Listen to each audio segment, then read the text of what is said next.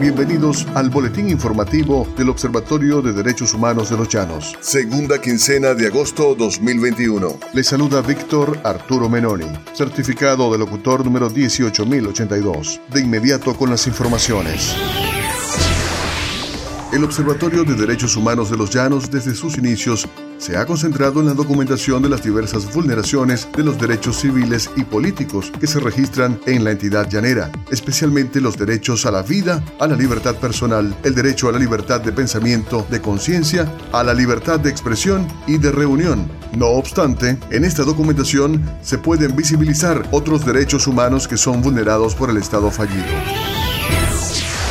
Vulneración a la libertad personal. El 19 de agosto del año 2021 se documentó la denuncia de la detención arbitraria de un grupo de personas que residen en los municipios Rómulo Gallegos y Pedro Camejo. Los familiares denuncian que desconocían el lugar donde estaban reunidos. Los buscaron en el 6CPC, en el CONAS y en la DIGESIM. Hasta el 18 de agosto nadie les daba respuesta. Rosa, hermana de Williams José Hernández, ha aprendido por funcionarios de la DIGESIM cuando estaba sentado frente a su casa en La Macanilla el día domingo 15 de agosto, declaró que luego de 72 horas de su detención arbitraria no sabían dónde lo tenían ni cómo estaba. Reseñó que habían acudido a las sedes de la Dirección General de Contrainteligencia Militar, CONAS y el Cuerpo de Investigaciones Científicas Criminalísticas en San Fernando de Apure y nos decían que ahí no estaba, que nadie sabía nada de ese procedimiento. Igualmente se acercaron a la sede de los tribunales penales en la capital apureña, ya que se rumoraba que los detenidos serían trasladados ante el juzgado de control pasado el miércoles 18 de agosto, cosa que no ocurrió.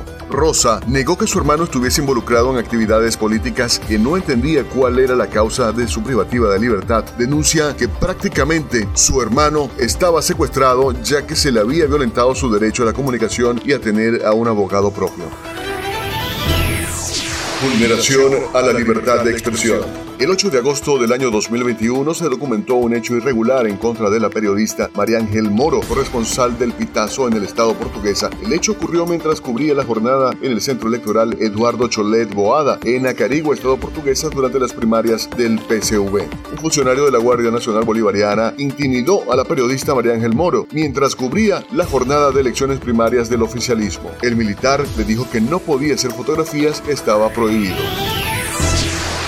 El 20 de agosto del año 2021, los representantes del Colegio de Profesionales de la Enfermería, Sindicato Único Nacional de Empleados Públicos del Sector Salud, SUNEPSAS y el Sindicato Bolivariano de Obreros de la Salud, SUBUSEP, protestaron por el acoso laboral del que han sido objeto los trabajadores del ambulatorio León Fortul Saavedra de Barinas, por delegados del Sindicato Único del Sector Salud y Seguridad Social, CITRAS. Yanni González, del Colegio de Enfermería, denunció que el viernes nuevamente los representantes del CITRAS no asistieron a la reunión convocada para tratar los aspectos que mantenían en zozobra a los trabajadores de la salud en ese importante centro asistencial.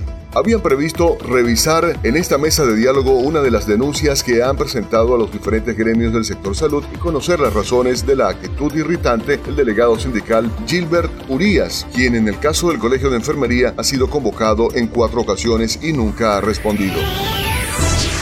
El 22 de agosto del año 2021, los trabajadores del ambulatorio de los Pozones León Fortul Saavedra exigieron que cese el hostigamiento contra el personal, si lo aseguró el doctor Rafael Camargo, secretario del Sindicato de Empleados de la Salud. Sobre la situación que se presenta en el hostigamiento e intimidación en contra del personal que ejerce su derecho a manifestar pacíficamente y a exigir mejores condiciones laborales, los trabajadores indicaron que han solicitado a la Dirección Regional de Salud que el representante de Citras, Gilbert Umbría, deje de amenazar al personal, pues se ha convertido en un patronero y mano derecha del director para maltratar a los trabajadores, aseguró Camargo. De igual forma, denunciaron que en el marco de la reunión, el mencionado ciudadano y miembro del CITRAS se presentó y nuevamente amedrentó a los trabajadores acompañado de un grupo de ciudadanos irrumpiendo en la reunión, por lo que ante la situación presentarán un documento ante la Defensoría del Pueblo, Fiscalía del Ministerio Público y la Dirección de Salud, esta última para que se finiquite la situación porque ya tienen más de un mes esperando respuestas a las arbitrariedades que se están cometiendo por parte del ciudadano.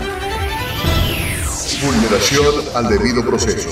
El pasado 9 de agosto del año 2021 se documentó la denuncia que realizaron los familiares de 60 privados de libertad que se encuentran recluidos en los centros penitenciarios David Viloria y Fénix en el estado Lara, en la espera de la boleta de excarcelación. Los familiares les exigen a los tribunales librar las boletas de excarcelación. Los reclusos les otorgan la libertad a través del abordaje nacional para descongestionar las cárceles del país, pero aún permanecen en los centros de reclusión mencionados. Los familiares de los detenidos, quienes en horas del mediodía del lunes 9 de agosto se concentraron a las afueras del segundo circuito judicial penal de esa región, intentando recibir una respuesta de las autoridades. La mayoría de estos reclusos fueron evacuados de la comandancia policial de Durante el 2019 y el Centro Penitenciario de los Llanos Cepella en 2020, cuando se registraron los dos motines que dejaron 29 y 49 reos muertos respectivamente. Los allegados manifestaron que hay reclusos que tenían hasta 7 años esperando por sus audiencias y mientras estas no se ejecutaban jamás iban a poder recobrar su libertad. Mi hermano tiene 6 años detenido y desde hace 3 meses hemos venido al tribunal a meter los escritos para que realizaran su audiencia, expresó Rebeca De acuerdo a lo expresado por los familiares que se concentraron en las afueras del circuito judicial de Araure, señalaron que hay personas que cumplieron ya su condena y denunciaron que no se han ejecutado el plan de abordaje que daría revisión a las causas, un plan anunciado por la Administración del Estado con el fin de atender el hacinamiento que existe en los centros penitenciarios del país.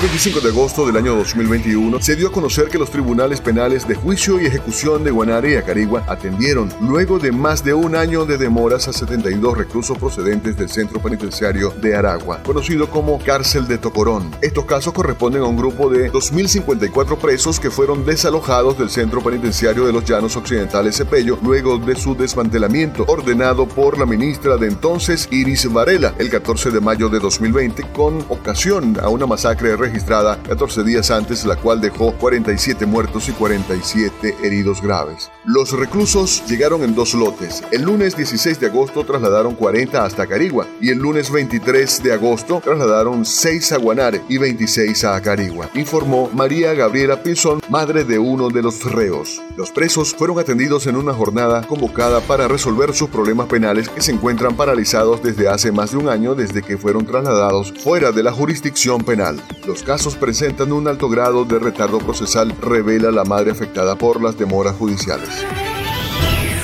Vulneración al derecho a la no discriminación. El 17 de agosto del año 2021, el Frente de Motorizados y distintas cooperativas de San Fernando denunciaron que la mañana de ese martes no se les permitió el surtido de combustible porque no apoyaron al candidato a la reelección a la gobernación de Apure, Ramón Carrizales, en las pasadas elecciones primarias del PSV. ¿Cómo es posible que no podemos nosotros acceder al combustible porque los jefes y líderes de las cooperativas no apoyaron al candidato a la reelección? Ahora empieza esta retaliación contra nosotros simplemente por no apoyar al actual gobernador en las primarias de su partido, señaló Osvaldo Noriega Motorizado. Añadió que por más que conversaron con los encargados de la estación de servicio y los militares no accedieron a dar paso a los motorizados, aun cuando estos les argumentaron que su único ingreso es trabajar de mototaxi. No quisieron nada. Por más que les pedimos, conversamos, peleamos, nos negaron surtir combustible, pero los que sí apoyaron a Carrizales pudieron surtir en otra estación de servicio. Así se maneja la política. A quienes no apoyamos el que está en el poder, nos quitan todo, lamentó Noriega.